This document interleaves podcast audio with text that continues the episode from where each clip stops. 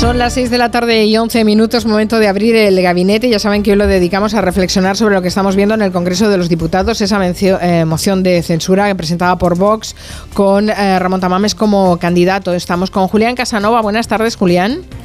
Hola, buenas tardes. Que no te habrá dado, a tiempo real no te ha dado tiempo a verlo, pero ya te contaremos algunos detalles. Sí, también he visto a tiempo real no, sí he visto, claro, eran las 3, 4 de la mañana cuando empezaba todo y eso sí no me he levantado a esa hora, ¿eh?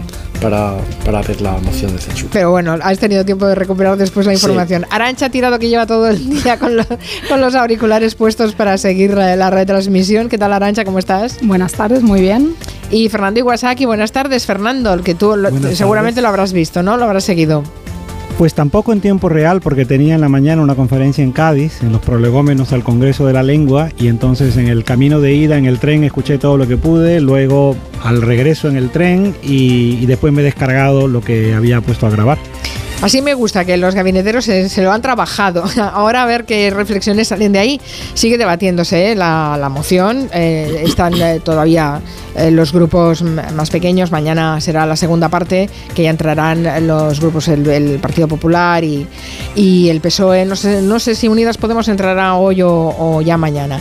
Bueno, esta mañana Ramón Tamames en su discurso ha habido muchos lugares comunes de la ultraderecha, alguna afirmación falsa, lo hemos verificado con maldita también se ha mostrado impaciente ante las respuestas del presidente del gobierno, Pedro Sánchez, y la vicepresidenta Yolanda Díaz.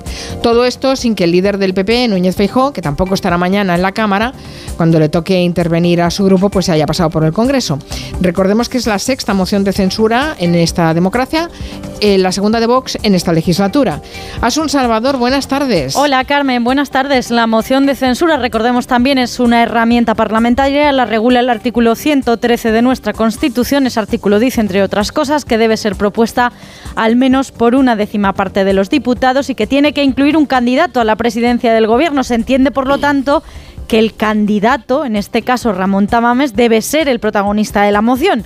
Pero esta vez el líder de Vox, Abascal, que es quien lo proponía, lo ha citado escasamente en sus intervenciones, en las que ha ido tejiendo un mitin con los clásicos habituales, memoria histórica, leyes feministas, políticas migratorias y corrupción, crítica a todo eso, entre otras cuestiones, a todas esas intervenciones. Fue contestando esta mañana el presidente Pedro Sánchez, dos horas y media de riff y raf entre uno y otro, con momentos como estos. Semana tras semana se sube a esta tribuna y les miente a los españoles, miente a los sobrinos del tío Bernie y el bueno de Pachi, siempre haciéndose perdonar lo suyo, hacen como si no se dieran cuenta y después ya se marcharán a sus fiestas y a sus cosas. Resulta grotesco que pongan el grito en el cielo por un garbanzo negro cuando ustedes estuvieron chapoteando durante años en la olla de la corrupción. Usted mismo, señora Bascal. Y usted ya es un político caducado. Y lo único que importa es la manera que encontramos los españoles de ir arrojando al vertedero de la historia este legado de ruina, de división, de negligencia y de odio que ha traído esta legislatura y que ha traído su gobierno. De todas formas, a nadie debe extrañar eh, que, en fin, que usted eh, se esconda detrás de un candidato de circunstancias. En fin, lo que cabe esperar de una persona que exalta los valores militares pero se escaquea de hacer la mili. Sí, es verdad. Había pedido una prórroga porque estaba en el ayuntamiento de Llodio, gobernado, por cierto, por sus socios Terry Batasuna, viviendo con dos escoltas. Vox es a la política española como la comida ultraprocesada a la dieta mediterránea. Una propuesta sin contenido sustancial, con un discurso lleno de palabras saturadas, como hemos escuchado esta mañana, y de mensajes perjudiciales para la salud democrática de nuestro país. Vox es el glutamato de la derecha. Ambos se han dirigido también al Partido Popular, a Bascal para pedirle que apoye la moción, Sánchez para advertir por la previsible abstención. Y después de esas dos horas y media del inicio del debate y de diez minutos de descanso, a las once y cuarenta minutos empezaba la intervención de Ramón Tamames. Cadencia lentísima, referencias al pasado y a su libro. Ha repasado su pasado estudiantil, su carrera política, acusado al gobierno de no respetar la división de poderes, de gastar de forma desmadrada y electoral electoralista y de lastrar el crecimiento y de destruir empleo. Sánchez le respondió preguntando qué hubiera hecho él. A continuación ha pasado el presidente a exponer el catálogo de las medidas sociales y económicas del gobierno y al reproche a Tamames por su revisionismo de la guerra civil y por prestarse a esta moción. Sinceramente, se lo digo, señor Tamames, no creo que esta haya sido la mejor idea que ha tenido en su vida. Porque, señor Tamames, Vox no es un partido más, es otra cosa. Usted no, no toma la palabra con el respaldo del Partido Comunista al que perteneció. Quienes impulsan su moción de censura son los sucesores de Blas Piñar. A Tamames esta intervención de Sánchez se le empezó a hacer larga cuando llevaba el presidente 35 minutos, lo interrumpía con eso de viene usted aquí con un tocho de 20 folios y después se lo ha vuelto a echar en cara. Esta sesión será útil porque probablemente tienen ustedes que cambiar el reglamento de la Cámara y poner tiempos. No se puede estar una hora, 40 minutos oyendo a una persona todo el tiempo y dándonos lecciones de cosas sobre sobre lo que no le hemos pedido que nos informe. La siguiente en intervenir ha sido la vicepresidenta Yolanda Díaz, con guiños a las ministras Montero y Belarra.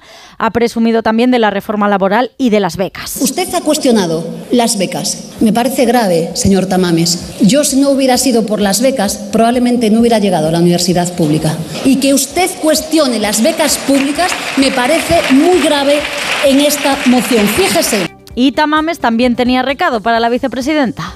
No solamente ha sido un discurso interesante en muchos de sus pasajes, ha sido un discurso de emoción de censura, sino también de presentación de un proyecto político que creo que se llama Sumar.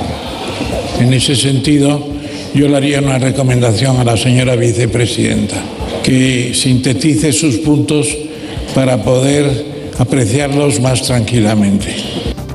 Están, como dices, interviniendo, Carmen, los grupos minoritarios esta tarde. El último en hacerlo, el PDCAT, ha dicho Ferran Bell. No me conteste, señor Tamames, le ha dicho no utilice ni un segundo en contestarme. Me quiero quedar con el recuerdo del profesor Tamames de hace 50 años. Bien, la moción acabará mañana, pero podemos reflexionar ya sobre cuál ha sido el objeto de esta moción, eh, a quién puede beneficiar o a quién perjudica más, qué política, eh, lectura política se puede hacer o qué reflexiones os suscita eh, este nuevo espectáculo en el Congreso. ¿Cómo lo ha, visto en la distancia Julián Casanova? Me he acordado mucho de ti, Julián, porque ha, mencionado la, historia muy profusamente, Ramón Tamames, y ha acabado diciendo aquello de la historia para los historiadores. Bueno, he seguido todo y por partes. A mí me parece que hay una cosa general. Y es que el escenario de una moción de censura de este tipo, no de cualquier moción de censura, lo que hace es eh, introducir una retórica por la que se socava las normas democráticas. Este es el punto de partida de todo.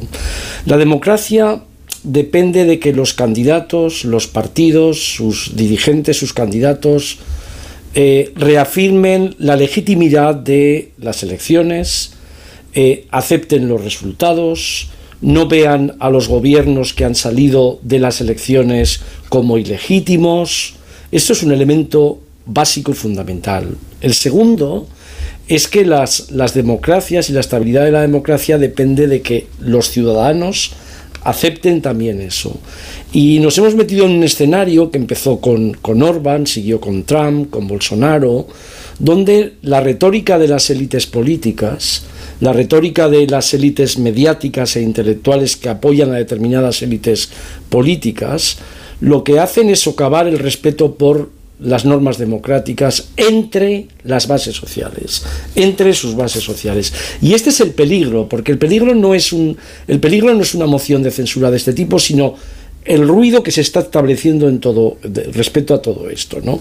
Por supuesto, el, relato de Vox y, es la historia y el presente es un relato por el que se pasea eh, con tambor y trompeta la España una grande y libre. Este es un poco el planteamiento. El planteamiento es, y creo que Tamames pertenece a un grupo de gente, lo voy a, tratar de explicar, que está en ese, en ese escenario. El planteamiento es que hubo en España una inmaculada transición que eh, ha sido contaminada en los últimos años por la democracia. Este es un, este es un tema este es un tema por la democracia porque en realidad para ellos no es democrático lo que está contaminando este. Esto es un tema que apoya un, grupo de gente muy relacionada con, eh, con lo que Tamames está representando, intelectuales, mediáticos que están en las redes y que además creo que comparten varias cosas que tienen mucho que ver con, con, lo que estoy diciendo en otros países. No aceptan el nuevo escenario de participación y derecho de las, de las mujeres, está clarísimo. No tienen ninguna empatía sobre eso, fundamentalmente porque tienen comportamientos y declaraciones machistas. En segundo lugar, Europa les interesa muy poco, porque la nación y España está por encima de todo. Europa han roto con una tradición de europeísmo que viene desde los 90 chollistas, que pasó por lo mejor de la tradición española cuando España estaba aislada. Se la han cargado totalmente.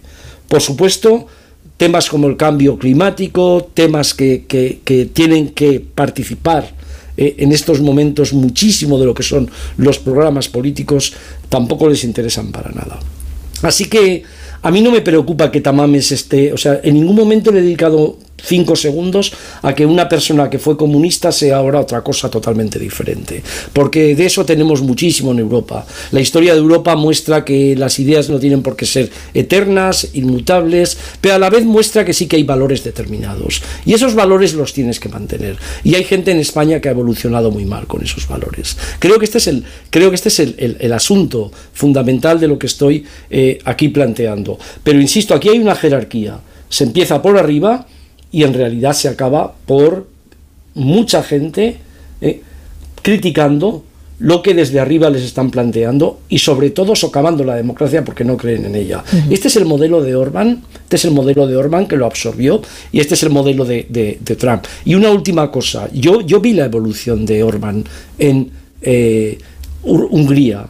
Y al principio Orban era europeísta, lo del género no se metía tanto, no era tan anti-inmigración, ponía barreras frente a la ultraderecha. A partir del año 2015 prácticamente los programas coincidieron. Creo que el Partido Popular, creo que el Partido Popular, un sector importante del Partido Popular, eh, mantiene clarísimamente, comparte clarísimamente algunos de los presupuestos que hoy quería poner Vox encima de la mesa y Tamames también encima de la mesa. Lo que pasa que no se atreven todavía, no se atreven todavía a decirlo porque eso creen que todavía les restaría votos por ese sector liberal en España, liberal o no, de centro, que dos millones de votos más o menos que van de un sitio para otro. Pero comparten todo eso y al no desmentirlo, al votar, al no votar no y por supuesto al decir claramente que la representación de los partidos políticos, de sus dirigentes, de la democracia a través del Parlamento es lo que vale y mientras hay gobiernos que salen del Parlamento, los gobiernos son legítimos, cuando eso se pone en duda, estás poniendo en duda la retórica de la democracia y estás transmitiendo una retórica antidemocrática. ¿Cómo lo ve Arancha?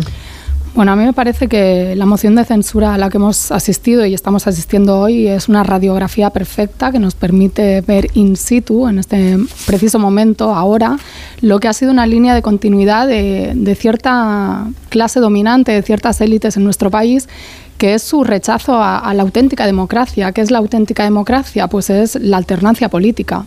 Es que cuando ganan las izquierdas respetes el resultado de las urnas, dentro del marco, por supuesto, de la democracia en la que nosotros vivimos, ¿no? de una democracia pues eh, procedimental, electoral, etcétera. No estoy pensando en otras cosas.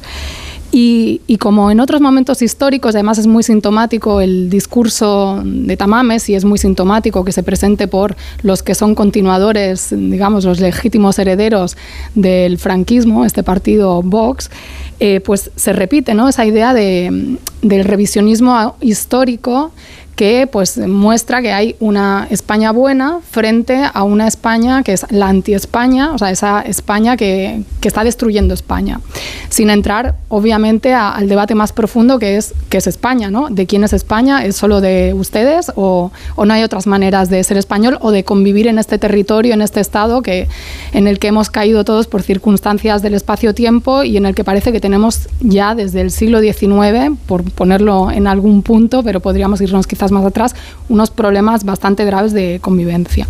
Entonces me parece que, que es, bueno, eh, esta moción, aparte de, por un lado, mm, tener una estrategia de, poner en evidencia al PP y, hacerlo en, una lógica de tratar como de centrar la atención mediática en un proyecto que parece que va un poco de capa caída, como es el de Vox, tiene eh, un elemento central que es ese disciplinamiento a la izquierda del PSOE eh, a, través de la amenaza, del miedo, cuando Tamames daba esta entrevista y hablaba del gobierno Frankenstein, es muy elocuente pensar que para él el problema de, esta democracia, de este gobierno sobre todo, es la presencia de Unidas Podemos en, en el gobierno, o sea, el primer gobierno de coalición en la historia reciente que también lo tuvimos precisamente pues, en un momento histórico atrás, en la Segunda República, cuando además se le dio también un golpe de Estado. Digo también, no porque yo piense que ahora se va a dar un golpe de Estado, pero bueno, me parece que la mentalidad golpista de no reconocer eh, la legitimidad de los votos de determinadas opciones políticas, como son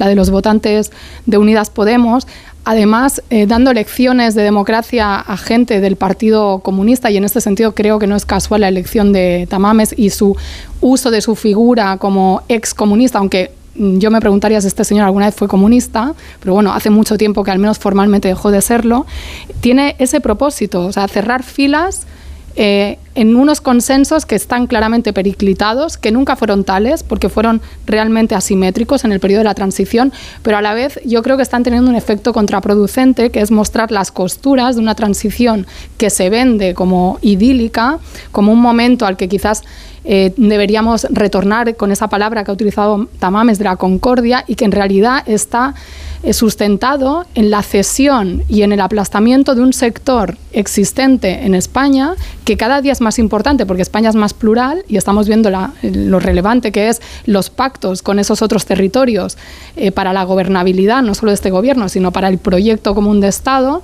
pero que hay unos sectores eh, recalcitrantes de la derecha española que continúan pues interpretando la realidad conforme a esos parámetros cerrados donde solo entra una posibilidad de España que es la que ellos marcan, que por supuesto es excluyente contra todo tipo de sensibilidades, nacionalidades históricas, etcétera, etcétera. Después ponemos el foco en el tema de la modificación de ley electoral, que se ha hablado mucho de este tema, y también por la tarde, cuando ha participado el representante del PNV, Aitor Esteban. Fernando Iwasaki, ¿cómo lo has visto tú?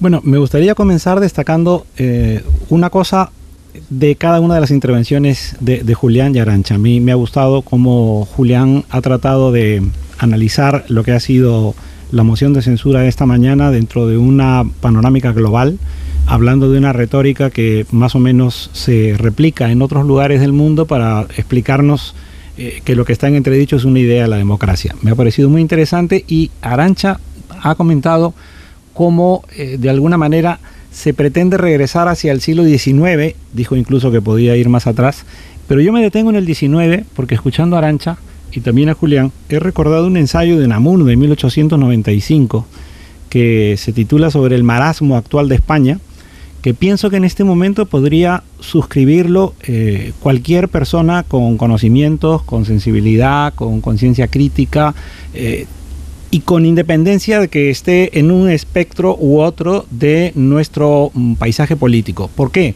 Porque probablemente de alguien, y ahora vuelvo al tema concreto, probablemente de alguien como Tamames o lo que se pretendía que representara Tamames, lo que deberíamos haber esperado es una reflexión de ese tipo, que fuese en todo caso transversal y que nos hiciera pensar y nos hiciera tomar conciencia y nos hiciera reflexionar. Yo creo que eso no ha ocurrido. Creo que no ha ocurrido porque el contexto es un contexto claramente electoral.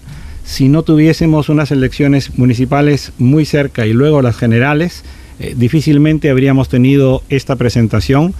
Creo que Tamames ha servido de escudo humano y, sin embargo la figura de Tamames, yo no sé si van a estar de acuerdo conmigo, eh, Julián y Arancha, por alguna razón el debate de hoy, que ha sido por momentos fuerte, no ha tenido colmillo. Es decir, yo no, no, he visto que haya, se haya producido, digamos, un, debate muy virulento como en otras ocasiones. Creo que además cada una de las eh, personas que ha tomado la palabra, eh, más que responder propiamente al discurso de, de, Tamames, ha hecho una exposición de más o menos lo que se ha estado haciendo desde eh, cada una de sus formaciones o tratar de situarse frente a ese discurso que ha presentado o que ha expuesto Julián y yo creo que por eso no ha sido nada útil eh, esta moción de censura. Para mí, siempre lo he pensado, se trata de una moción de censura contra el Partido Popular, porque se trata de, ponerle presión al Partido Popular de cara a estas próximas citas electorales y mojándome eh, de alguna manera en todo esto, creo que a lo mejor el Partido Popular debería mm, pensar seriamente si, si le conviene abstenerse, porque si la idea es crecer por el lado de lo que fue Ciudadanos o por pescar algún tipo de, votante desencantado del Partido Socialista, yo creo que ese crecimiento no lo va a conseguir absteniéndose. Lo, lo podría conseguir si traza una, digamos, un límite con, con, lo que propone Vox. Pero esto es una opinión personal que obviamente no tiene por qué suscribirla todo el mundo. No, pero, la podemos hay una, sí, hay una cosa, como me has preguntado antes, Mari Carmen, sobre, sobre el tema de la historia, ¿no? Y, no voy a entrar en este relato. Va a salir un libro, va a salir un libro, ya lo anuncio, en ACAL, sobre la concepción de la historia desde el mundo medieval, los, reyes católicos hasta la actualidad, en la que un grupo de historiadores, sobre la concepción de la historia de Vox, en la que un grupo de, historiadores ponemos encima de la mesa los, los tópicos y mitos en torno a este relato sobre la historia de España. Entonces no voy a entrar en esto, pero sí que voy a decir una cosa que me interesa. Las referencias y las, las referencias que ha hecho Tamames a Raymond Carr como una persona que había interpretado la revolución de Asturias del 34 como origen de la guerra civil son absolutamente falsas. ¿Mm? Se ha equivocado de hispanista, sé, que se estaba refiriendo a, a otro hispanista, no a Raymond Carr, y otra cosa son declaraciones que la hayan podido sacar en momentos determinados, pero cuando uno ve la obra de Carr, la obra de Raymond Carr, que es como analizamos los historiadores la historia, leyendo, viendo la obra, sacándola, viendo de, qué fuentes utiliza. Eso Raymond Carr no lo hizo absolutamente nunca. Y esto creo que es, esto creo que, hay que destacarlo, porque claro, empiezas con el tópico, sigues con las mentiras, sacas el nombre, como Raymond Carr era una persona ilustre, por cierto, a Raymond Carr, cualquiera que vea cómo le ha tratado la ultraderecha mediática historiadora en España, pongan ustedes en el Google eh, Raymond Carr Pio Moa.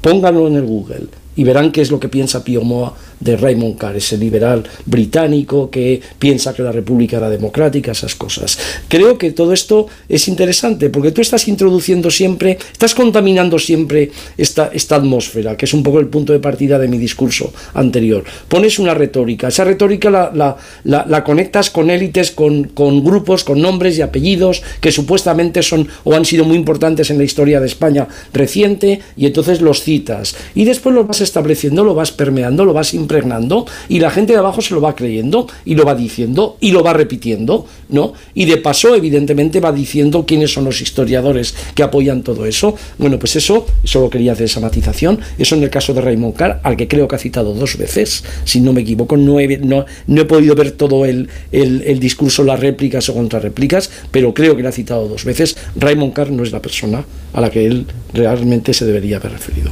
Bueno, es que, ah, perdón, no, no, no, Que, que estado trufado de, revisionismo histórico este discurso de Tamames, sobre todo en la primera parte, ¿no? en la parte más extensa. O sea, yo he tenido que escuchar un comentario típico de barra de bar porque se le presupone a este señor una altura intelectual diciendo que, bueno, que en la guerra civil hubo dos bandos igual de malos, que la república no fue tan angelical no sé, esto es un catedrático, un catedrático se supone que explica la realidad y la historia de manera compleja, además que ha sido actor de esta historia y, desde otro lado, o sea, parece que ha olvidado, se ha reseteado completamente. A mí me parece que, ese uso que él tiene, que el otro día explicaba muy bien eh, Pablo Batalla en un artículo de La Marea sobre las referencias históricas eh, hispanofil, hispano, hispanófilas, no sé si se puede decir así, de, Tamames, ¿no? también ha citado a Roca Barea y todos estos historiadores de, de tienda de estación de tren y de aeropuerto, que con todo el respeto me parece que están haciendo mucho daño a, la historia de nuestro país y a nuestro país en general y a la identidad y también a mucha gente joven, eh, bueno, pues mm, me parece que, todo, todos estos referentes... Eh, no dejan, o sea, están muy lejos de, del rigor intelectual y académico que se le presupone y esto me llevaría a una reflexión sobre cómo se han de desmitificar a las personas que en algún momento tuvieron pues una posición y, no sé, aglutinaron cierto o acumularon cierto capital intelectual, pero que si no hay una coherencia ahí detrás o una demostración cotidiana de, de ese, pues de ese respeto, debido respeto, que yo creo por otra parte que a Tamame se le ha tenido y no ha habido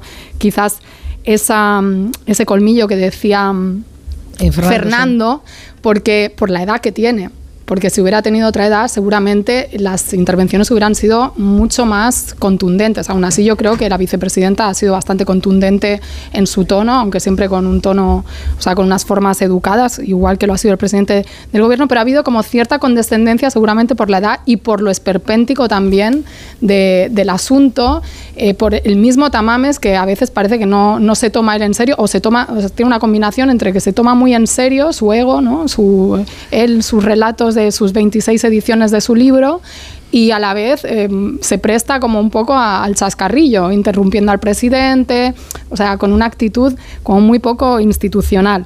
Y luego quería decir dos cosas, que es una, el tema de las mentiras, ligado a lo de las mentiras históricas, a este revisionismo, las mentiras también sobre la política actual, ¿no? Él dice que él, eh, lo que le movió a involucrarse en esto fue una manifestación que vio donde eh, se protestaba porque en Cataluña la gente no puede hablar en castellano y demás. Bueno, yo estoy en Barcelona, soy castellano parlante, hija de, de migrantes españoles, eh, y en mi barrio hay mucha gente que precisamente lo que no habla nunca es en catalán. Es decir, eh, esta visión, ¿no? Nuevamente de Cataluña, que aquí se persigue al castellano, que la gente no se puede escolarizar en castellano, bla, bla, bla, que está sirviendo de acicate para un sector de la derecha, no solo de la ultraderecha, pues veamos a Pablo Casado teniendo que ir al juzgado, ¿no? En estos días por difundir bulos y que ojo, ¿no? Ojo con esos discursos que hacen mucho daño. Y luego el tema este de, como ha planteado la vicepresidenta, de utilizar la Constitución como arma arrojadiza. O sea, mm, que también ha dicho Maite Azpurúa de, de H. Bildu. O sea, esta gente que propone, propone más banderas, la bandera más grande, más pulseritas con la bandera de España, constitución pétrea, no se puede tocar nada, pero cuando se va al contenido de los artículos de defensa de derechos, ahí la constitución se acaba. O sea, la constitución les interesa en tanto en cuanto se defiende a esos símbolos como la monarquía, la bandera y la unidad de España. Todo lo demás, pues es, yo qué sé, mm, obra de castrobolivarianos chavistas que quieren romper España y que no se merecen estar en el gobierno porque, bueno, mm, porque el gobierno es nuestro, es de las élites que hicimos la transición. Eh, el tema de la modificación electoral del que antes hablaba, que quería poner sobre la mesa porque eh, se ha repetido varias veces. Sí, perdona. Pero me permitirías sí, una sí, cosita, sí, sí, Fernando, sí. Después saco el mm, tema. Así como mencionó Julián que existe una retórica que intenta desacreditar lo que es la democracia, eh, también existe otra retórica absolutamente eh, ad hominem que pretende eh, aniquilar la figura, la persona. Me gustaría decir que yo no he tenido, por razones obvias, ese conocimiento de la trayectoria de Tamames que, que podrían tener ustedes. Y a mí me llamaba la atención poderosamente cómo eh, durante todo el tiempo previo a la moción de censura de hoy ha habido, tanto por la derecha como por la izquierda en España, una, eh, digamos, destrucción de la figura de Tamames. Es decir, a mí me llamaba la atención eh, la cantidad de, digamos, comentarios que se hacían sobre su persona, de todo tipo, no tengo que repetirlos, y siento que mm, que ese es otro límite que probablemente mm, no deberíamos eh, fomentar. Creo que hoy la sesión ha sido una sesión muy respetuosa, decía Arancha condescendiente, quizás, pero yo he notado mucho respeto. Y, y, creo que eso es algo que me gustaría en, esta, en este momento reivindicarlo porque demuestra que por lo menos en las formas en la actitud otra manera de argumentar en nuestro Congreso de los Diputados es posible. Hace falta por lo menos que ese tipo de respeto eh, regrese. Porque yo no sé si se lo debemos a la figura o no de Tamames. Ahí ya yo lo dejo en el aire, pero me parece que hoy ha habido una energía diferente. Y, y, eso no ha impedido que nadie exponga sus argumentos con claridad, de forma rotunda, por momentos punzante, pero sin buscar eh, la piel del adversario. Entonces, Pero Fernando, es que... Sí, perdón. No, no, por favor, no, no, Julián. no, Fernando, que decía que, que la, la, persona importante en todo este proceso no era Tamames. Porque, porque cuando, tú cuando tú presentas a un candidato le dejas a él.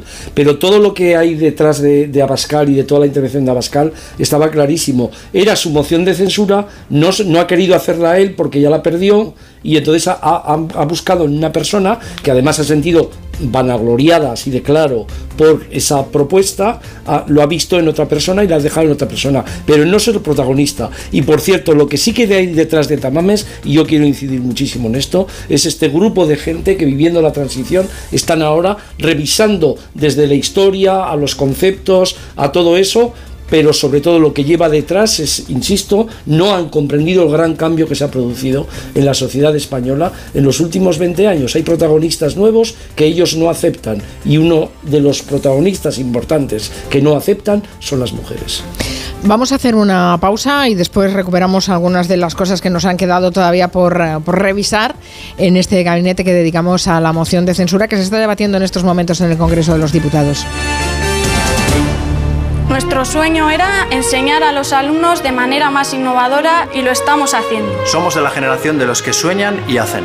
Con los fondos de la Unión Europea, miles de sueños como el de Mayalen y Oscar del Centro de Formación Somorrostro se están haciendo realidad. Entra en plan de recuperación.gov.es y haz el tuyo posible. Gobierno de España. Los Lion Days de Peugeot incluyen VPST, ventajas por ser tú. Una oportunidad con todas las letras para disfrutar de ventajas exclusivas en vehículos nuevos en stock y con entrega inmediata. Condiciones especiales en seminuevos y posventa, solo del 15 al 30 de marzo. Inscríbete ya en peugeot.es. ¿Hay algo mejor que un viaje? Por supuesto, muchos viajes. Reserva en el mes del circuito de viajes del corte inglés con Special Tours por 60 euros y disfruta de hasta un 12% de descuento. Noruega, Escocia, Croacia, Italia. Aprovecha el mes del circuito de viajes del corte inglés con Special Tours. Un viaje en muchos destinos. Consulta condiciones. ¿Tú sabes quién debe hacerse cargo de las averías en tu casa de alquiler? Yo tampoco. Por eso soy de Legalitas, porque cuento con expertos que me ayudan a solucionar los temas que yo no controlo. Por solo 25 euros al mes puedo contactar con ellos todas las veces que quiera. Hazte ya de Legalitas. Y por ser oyente de Onda Cero, y solo si contratas en el 900 100 ahórrate un mes el primer año. Legalitas. Y sigue con tu vida. Regresa el Movistar Madrid Medio Maratón el próximo 26 de marzo. Cálzate tus mejores zapatillas y ven a sudar la camiseta. Únete a la carrera y completa el recorrido por el centro de la capital. ¿A qué esperas? Apúntate ya. Movistar Madrid Medio. Movistar. Tu vida mejor. El próximo 28 de abril, Iberdrola celebra su Junta General de Accionistas. Si eres accionista, participa y consigue más dividendo. Si el quórum alcanza al menos el 70%, todos los accionistas recibirán un dividendo adicional, un euro bruto por cada 200 acciones. Participa llamando gratis al 900-100-019 o conectándote a www.iberdrola.com. Crear para todos. 28 de abril, Junta General de Accionistas de Iberdrola. Soy David de Carlas. ¿Tienes un impacto en tu parabrisas? Ya llevas días con esto, ¿no? Ah, es pequeño, no pasa nada. Pues puede romperse si no lo reparas. Pide cita directamente en carlas.es y en 30 minutos repararemos tu parabrisas. Carglass cambia, Carglass repara.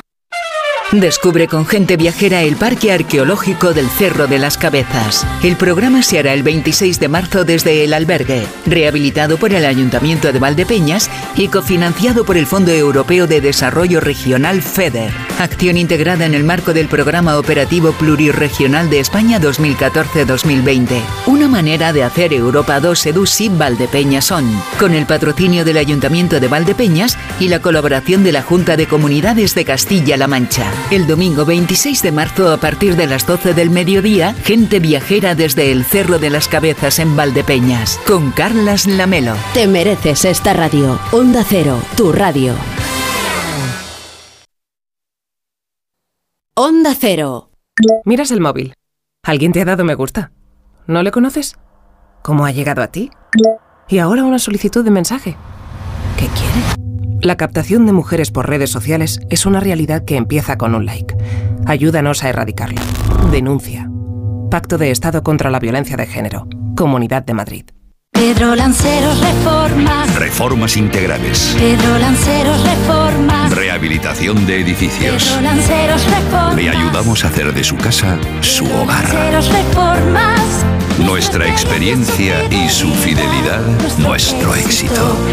pedrolanceros.com. Reformas. ¿Sabías que la pérdida de pelo está determinada por nuestro estilo de vida así como por la genética? Prevenir es fundamental para evitar que la caída sea definitiva. En Instituto Médico Dermatológico, gracias a nuestros tratamientos de regeneración capilar, podemos revertir muchas patologías de alopecia. Primera consulta y diagnóstico gratuito. Clínicas IMD, imdermatológico.com. En abril abre sus puertas el Real Teatro de Retiro. Descubre el nuevo teatro en Madrid para disfrutar en familia de espectáculos junior del Teatro Real. Cuentos musicales, títeres, danza y ópera. No te pierdas la inauguración de la temporada desde el 15 de abril con la ópera para niños La Cenicienta. Entradas ya a la venta de 15 a 20 euros. Más información en realteatroderetiro.es y teatroreal.es. En Radioteléfono Taxi garantizamos el precio máximo de tu trayecto. No pagues más. Llámanos al 91-547-8200 o descarga Pide Taxi. Más información en rttm.es. Las vacas Angus y Wagyu del Ganadería Organic comen pastos naturales reforzados con una mezcla de higos secos y pasta de aceite de oliva virgen extra. Es una carne increíble. Y como queremos que la pruebes, te llevamos del campo a tu casa dos solomillacos de 300 gramos, un chuletón de un kilo y cuatro hamburguesas de 150 gramos por solo 69 euros. Todo Angus Eco de Organic. Haz tu pedido 910 2010 910 2010 o en carneorganic.com. Organic, la mejor carne del mundo. Te compra tu coche, te compra tu carro, te compra tu buga. Te compra tu furgo, te compra tu moto, te compra tu auto, caravan. ¿Te han hecho una oferta? Te la mejoramos. Has oído bien. Mejor precio garantizado y compromiso de pago en 24 horas. Ven a vernos.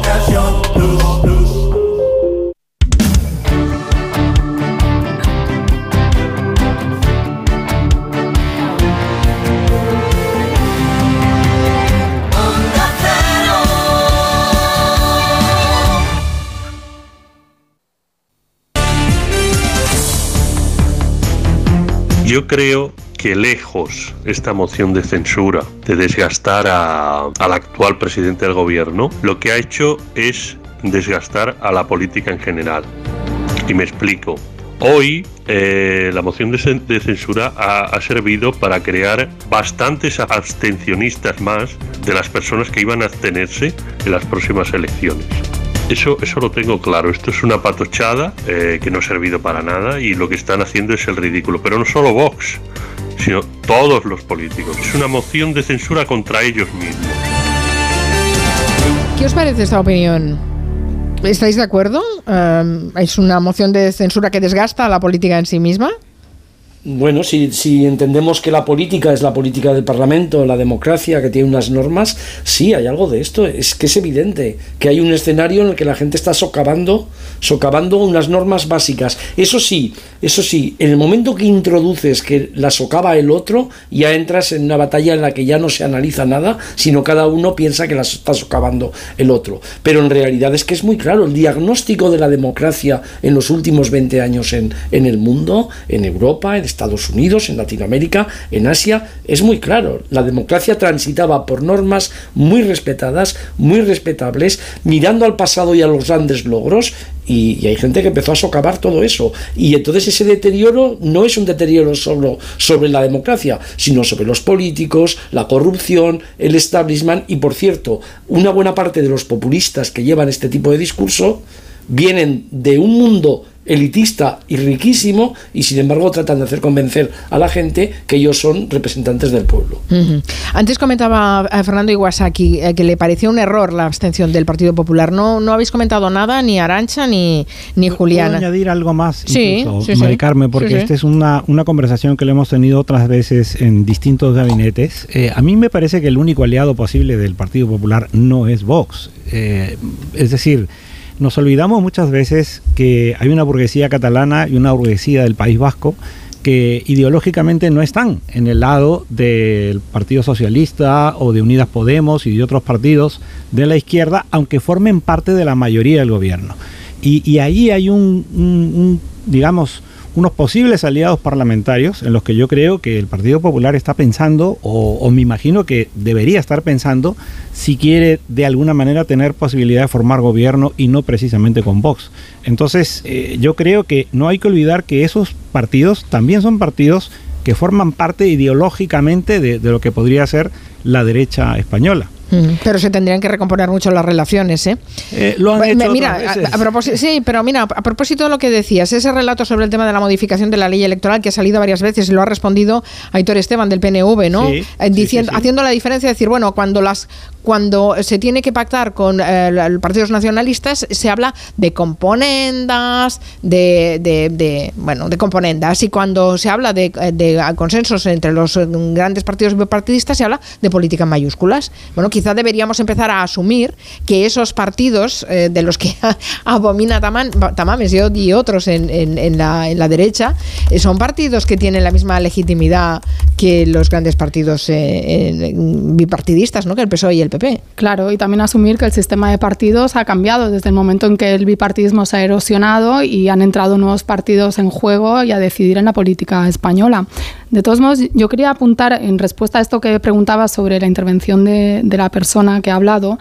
A mí me parece muy peligroso este discurso mm, antipolíticos, que no deja de ser un discurso antipolítica, del todo son iguales, porque me parece sumamente funcional al poder, porque me parece que juega mucho a la confusión, a que la gente acabe pues renegando de la política, que la política al fin y al cabo es eh, pues cómo gestionar eh, los bienes eh, y los intereses colectivos y implica y apela a todo el mundo, no solo tiene que estar en el ámbito institucional de los partidos y es mucho la estrategia de jugar a la confusión que tiene la ultraderecha ahora mismo, eh, que le va bien muy, y, y bebe de la antipolítica y lo vemos en Vox, un partido que se dedica a pues criticar las unas supuestas élites globales que son malísimas cuando representa los intereses de las élites nacionales, ¿no? O sea, es muy gracioso. O el señor Tamames, que el otro día tenía la poca vergüenza, y perdón que lo diga así, de decir que, bueno, él no tendría que decirle nada a los presos políticos del franquismo porque están todos muertos, pero se permite cerrar su discurso, su primera intervención, citando a Marcelino Camacho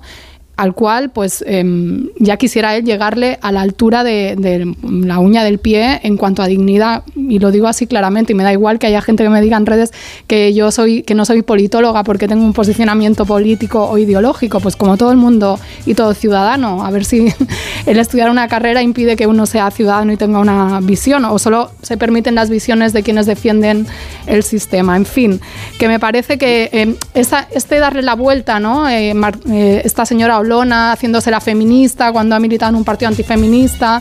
Bueno, vamos a ver muchas cosas de estas en, en el presente y en el futuro. de la Quedan política. eh, 20 segundos, Julián. Sí, 20 No, que me has preguntado por el Partido Popular. Yo Sí. creo que el Partido Popular ha perdido una maravillosa oportunidad de marcar las distancias con Vox y de decirle al Partido Socialista, a su gobierno, lo que pensaba críticamente. Ese era el papel del Partido Popular hoy. Una crítica al gobierno, pero sacar clarísimamente a pasear que ellos no están en la misma eh, posición que Vox.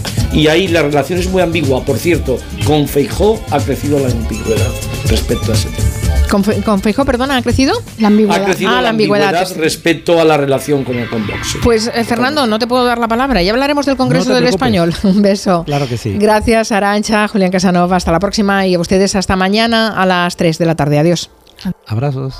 Felipe González,